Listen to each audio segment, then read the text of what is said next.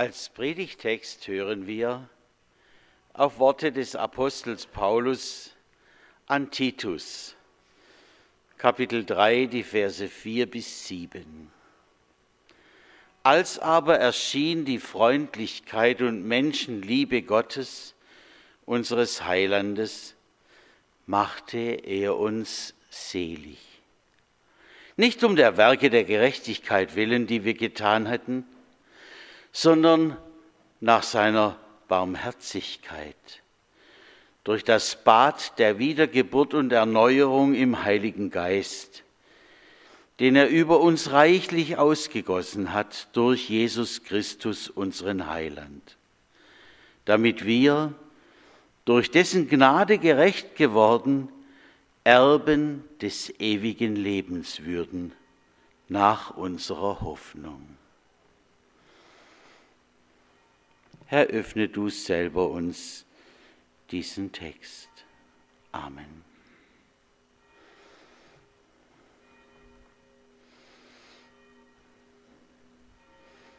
War es schön gestern Abend?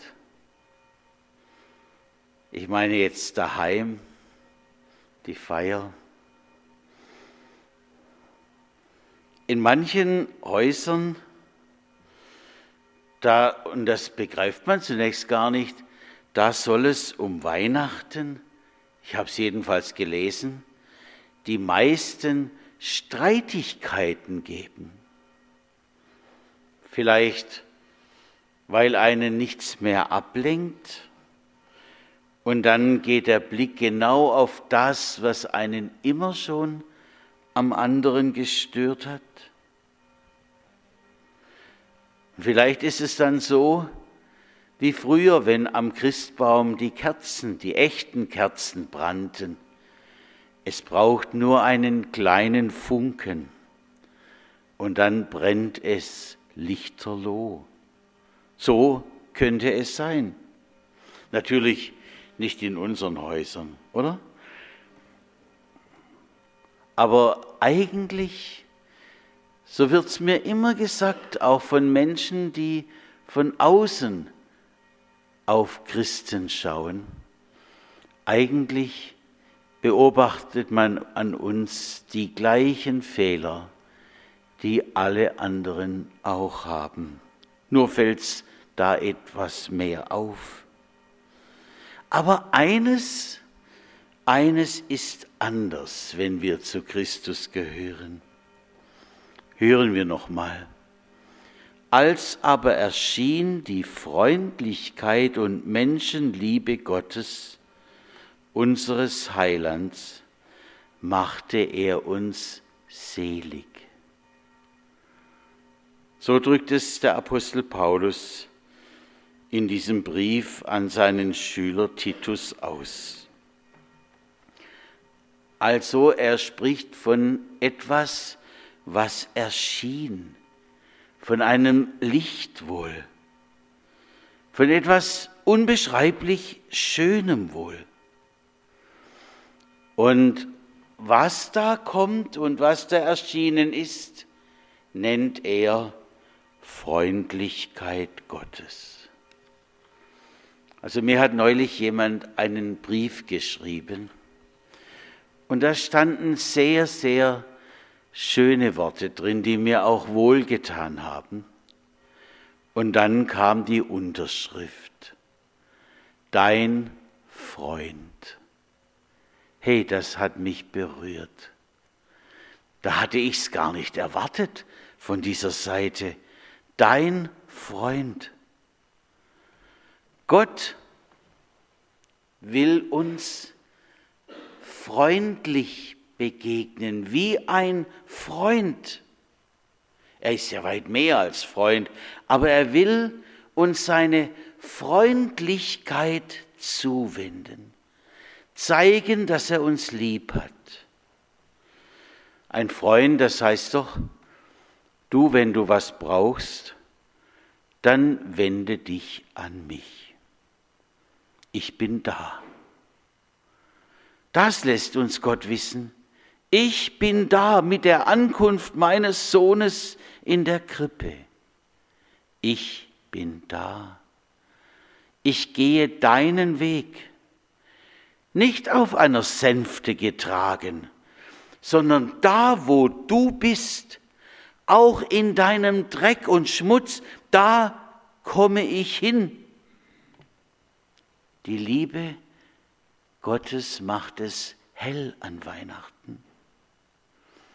Und er will nicht nur bei uns ankommen, sondern er will, dass wir sein dürfen, wo er ist. Das und nicht weniger, meine ich, bedeutet es, wenn Paulus schreibt, er macht uns selig. Ich muss da an die letzte Predigt meines Vaters denken. Er war schon schwer krank. Diese letzte Predigt war die Heiligabendpredigt.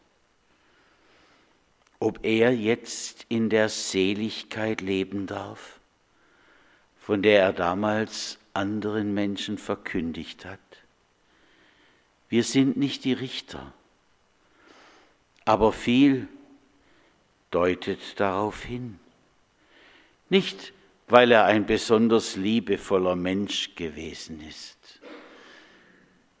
Kinder, wenn sie dann heranwachsen, lernen ihre Eltern von allen Seiten kennen.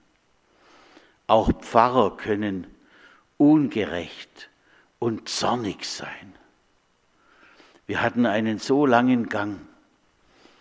Und wenn er einen Zorn hatte, dann stapfte er folgewichtig durch den Gang, riss die Wohnzimmertür auf und brüllte etwas herein, und bevor jemand entgegnen konnte, knallte er die Tür wieder zu.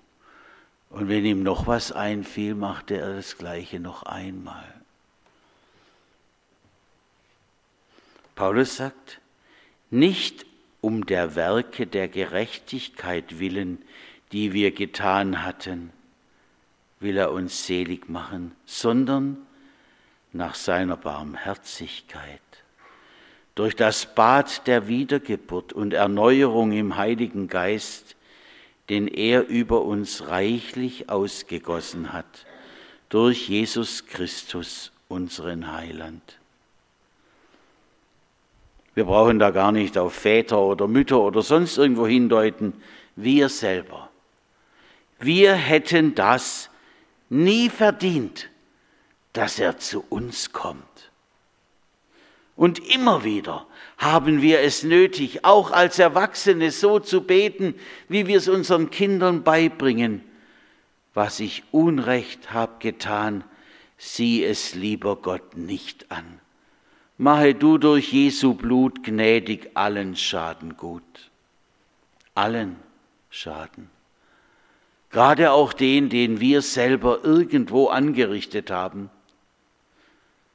Wie gesagt, Christen sind nicht besser, aber sie haben einen, der hat für uns alles eingesetzt, um uns frei zu kaufen.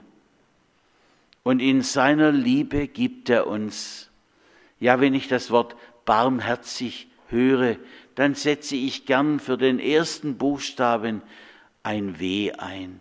Er hat ein warmes Herz für uns. Und dann kommt noch dieses dazu, ja, da muss ich immer an, an eine Fahrt denken, die wir mit dem Kinderchor gemacht haben. Ich weiß nicht mehr, wo es war.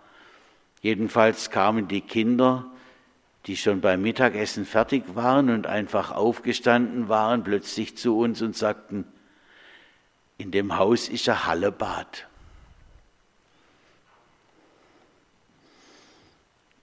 Und dann durften wir ihnen erklären, dass hier Erwachsene untergetaucht werden. Das Bad, so wie Johannes der Täufer es gemacht hat, der die Menschen wohl auch untertauchte im Jordan, zum Zeichen, du bist jetzt neu, alles Alte ist abgewaschen. Wir erleben es ja in der heiligen Taufe, wo das Untertauchen angedeutet wird. Und das bedeutet nicht zurück auf Null, wie in irgendeinem Spiel. Und dann durchlaufen wir alles nochmal mit den gleichen Fehlern. Nein, das bedeutet, du darfst neu werden. Und trotzdem heißt es auch, du darfst immer wieder kommen zu ihm. Denn der Satan, das wird uns im ersten Petrusbrief beschrieben, geht umher wie ein brüllender Löwe und sieht zu, welchen er verschlinge. Und seine Verführungskünste, denen sind wir alle nicht gewachsen. Und immer wieder fallen wir drauf rein. Aber wenn wir so neu geworden sind, dann gibt uns der Herr etwas mit, was stärker ist als dieser Satan, nämlich seinen Heiligen Geist. Und darauf dürfen wir vertrauen, neu geworden in der Taufe und im Geist des Herrn.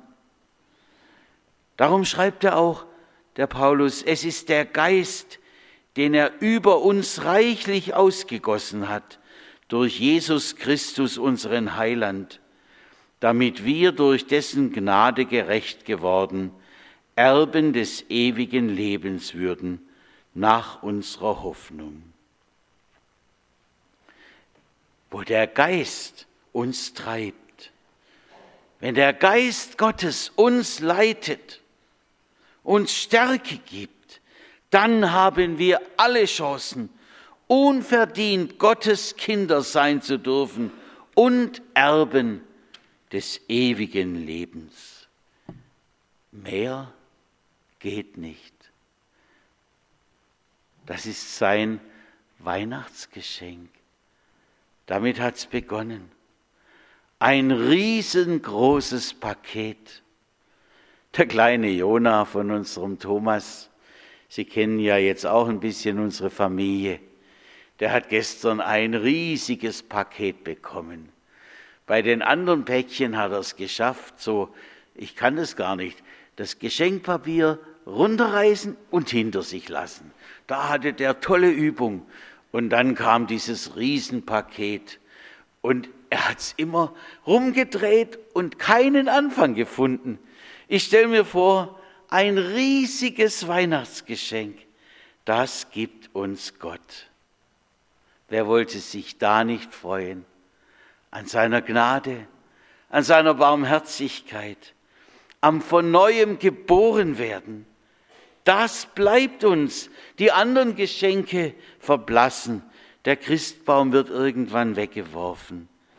Aber das Geschenk, das Jesus bringt, das bleibt.